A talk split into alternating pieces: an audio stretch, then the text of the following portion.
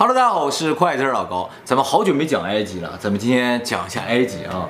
那埃及啊最有名的三样东西：金字塔、狮身人面像，还有就是黄金甲面。前两个我们在以前的视频已经讲过了啊。今天我们就来讲一下这个黄金甲面的主人。这个黄金甲面的主人呢叫图坦卡蒙啊，是距今三千三百年，就是公元前一千三百年左右的时候，那时候古埃及的一个法老。那时候是中国什么朝代？那个时候是中国的商朝。这个图坦卡蒙啊，其实原先不叫图坦卡蒙，他叫图坦卡顿，后来改名叫图坦卡蒙。这个顿也好，蒙也好，还有莫也好，都是神的名字。那么他改名字呢，就意味着他的宗教信仰发生了变化，就是原先信阿顿神，后来信阿蒙神了。为什么宗教信仰会发生改变呢？这跟他的父亲有很大的关系。他的父亲呢，进行了一场宗教改革。以前呢，埃及有很多神，总共能有四五十个神。啊，比如我们常说的欧西里斯、嗯、阿努比斯、嗯、赫鲁斯，这些呢都是古埃及的神。嗯、这个图坦卡蒙的父亲呢就说，咱以后就不信那么多神了，咱就信一个神，叫阿顿神。嗯、这个神呢就是太阳神。拉。对对对，我们以前讲过，太阳神叫拉。那这个阿顿怎么也是太阳神呢？现在的考古学家分析啊，就说这个阿顿神有可能是拉神的一种表现形式。所以呢，图坦卡蒙的父亲呢，就给他取名叫图坦卡顿，哎，意思呢就是阿顿的形象。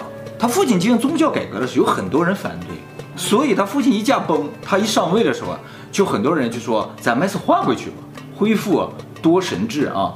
那没有办法呢，这个图坦卡蒙一个九岁的小孩呢，被迫呢就恢复了多神制，就这个阿顿神又没了，因为原先那些神又都出来了。那他这个图坦卡蒙是哪个神？啊，这个阿蒙神呢，就是多神中的一个神。哦，他选择了一个。对，阿蒙的意思呢是隐藏者的意思。图坦卡蒙继位的时候只有九岁，他在位不到十年时间，也就是十八九岁就驾崩了，时间是非常短的。那在整个古埃及历史上来说，就算一瞬间。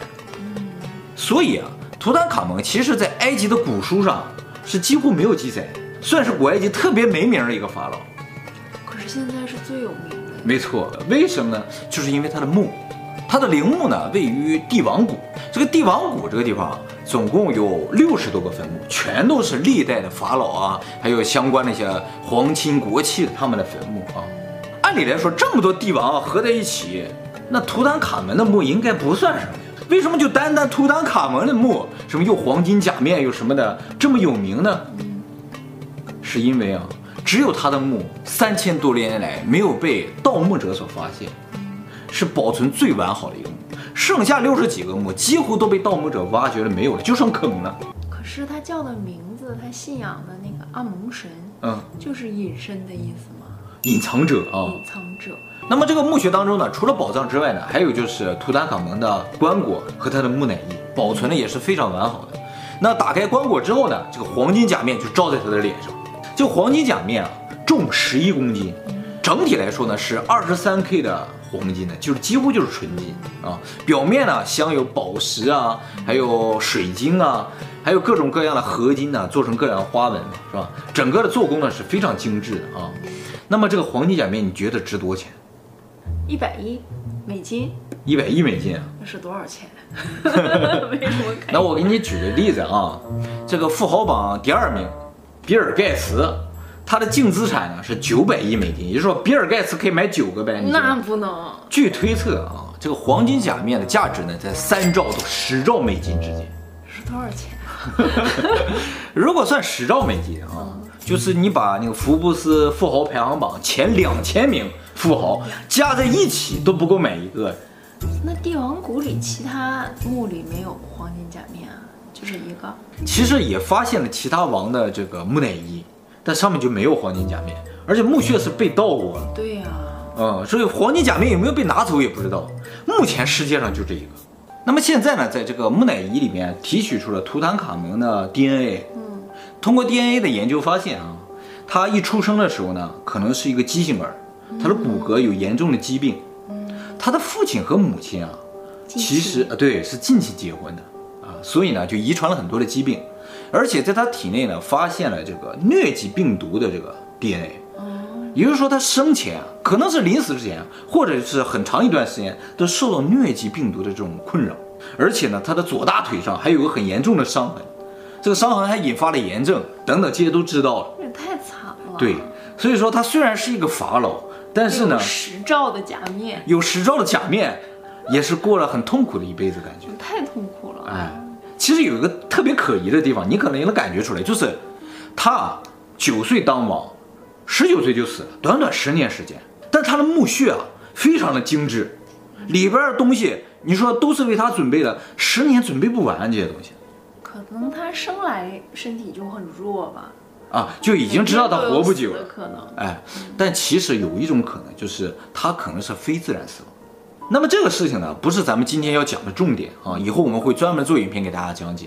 今天我们要讲的重点呢，是另一个让图坦卡蒙声名大噪的事情，就是法老的诅咒。这个事情的整个过程呢，就是在一九二二年的十一月啊。英国的一个考古队啊，这个考古队的首席考古专家呢，叫做霍华德·卡特啊，他们呢就在帝王谷这个地方发现了个墓穴的入口，这个墓穴呢就是图坦卡蒙的墓穴。起初呢，他们刚发现门口的时候没抱太大的希望，因为周围都倒了遍了，只剩坑了。这个地方就算有门口，也不代表里面有东西。结果一打开，发现我里边全都是金银珠宝。图坦卡门墓的整个挖掘的工程呢，就是由卡特再加上他的赞助商叫卡纳丰伯爵，哎，两个人主持的啊。卡纳丰伯爵一听名字就很有钱，对不对？他这个墓穴呢，在我们现在看来有点像三室一厅。这个前室呢，就是厅的位置，所有的宝藏都放在这个厅里。他们就把这个宝藏开的一件一件往外搬，搬了一个多月。他搬出一条道来了，发现啊，有一面墙被堵上的，他们就猜这个墙后面肯定还有密室，一挖开就发现了图坦卡蒙的棺椁。但就在这个时候，卡纳丰伯爵就倒下了，他就好像突然染上了什么疾病，送往医院。后来经过检查发现啊，他很有可能是被蚊子咬了，感染上了病毒，最后引发败血症，不到两个月的时间就离开了人世。卡纳丰伯爵一死了，这个事情马上就造成整个社会轰动。大家都说哇，这就是法老的诅咒。嗯，因为有人说啊，在他们进入墓穴之前啊，在墓穴门口有一个石碑，碑上碑文上写着：谁要敢打扰法老的安宁，死神将展开翅膀降落在他的头上。那不是蚊子吗？死神是吧？展开的翅膀是吧，对，他就被蚊子咬死了。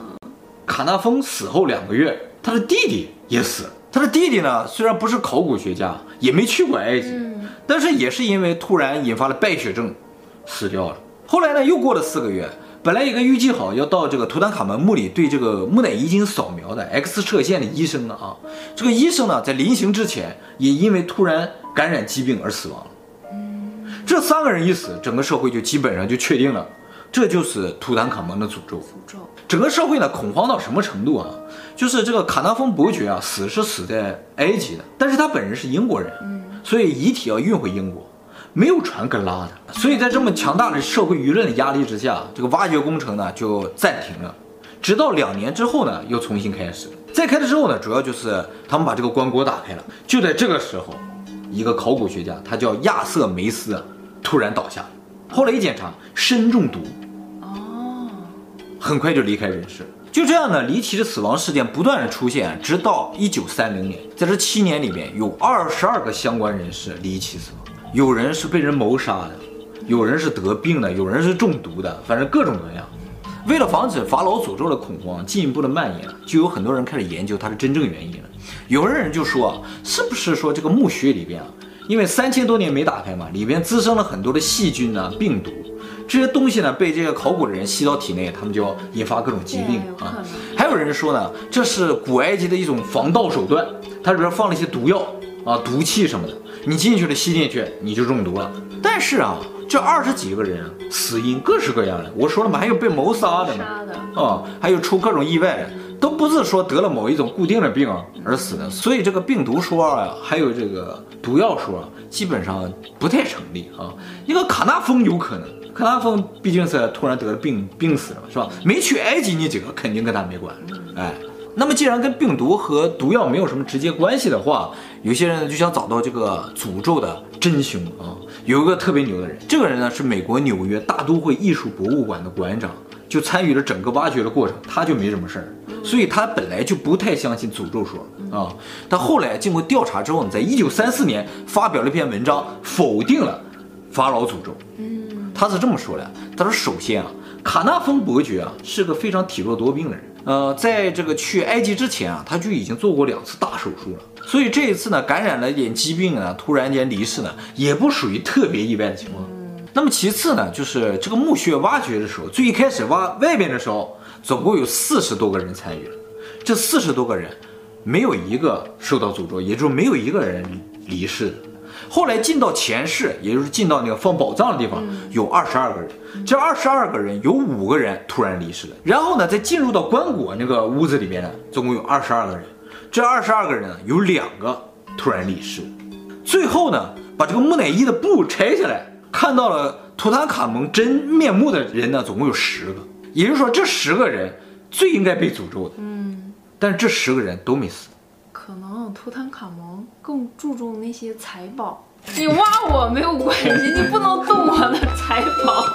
然后他说啊，这二十二个相关人士啊，突然离世嘛，这二十二个人有十多个根本就没去过那个墓穴，都是像去过墓穴的人的弟弟了，他的亲戚了，又怎么怎么地的啊，就这种感觉。在他文章的最后呢，他说法老的诅咒的真凶并不是图坦卡蒙，而是英国的记者。当时图坦卡蒙的墓被发现。各大媒体都想报道嘛，嗯，但是这个报道权呢，被伦敦的《泰晤士报》独家占有，其他的报纸都不能报道这事，只能报些花边新闻，所以其他报纸啊都非常的不满。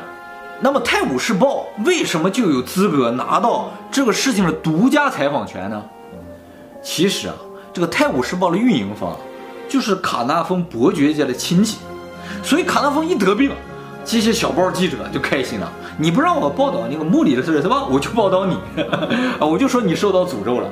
除了这个报纸的问题，还有一个事情对于挖掘这个墓非常的不利啊，就是在我刚才讲的过程中，大家有没有体会到一点奇怪，有一点不可理解的地方？嗯，你体会到了，是吗？就是都是英国人去挖。哇，太狠了！这你都发现了？没错啊，就是说这个墓是埃及的墓嘛，是吧？埃及祖先的墓是人家的祖坟，但是一堆英国人在那挖，这些挖掘是经过埃及政府的允许的，但是呢，老百姓不这么想，老百姓说你在挖我们的祖坟呢，这对我们的风水啊，对我们的生活是有很大影响的。所以一旦出点什么事儿，埃及老百姓都在这跟着起哄，啊，据说这绝对就是我们祖先为了保护自己的坟墓设下的一个诅咒，所以就造成这个诅咒啊变得特别的真。他文章发后五年之后，卡特呢离世，卡特呢死于淋巴肿，呃，享年六十四岁，那还好啊，在当时看来的话，算是一个比较正常的年龄啊。那么卡特死后呢，呃，就算法老的诅咒呢彻底就解开了。其实这个诅咒解不开。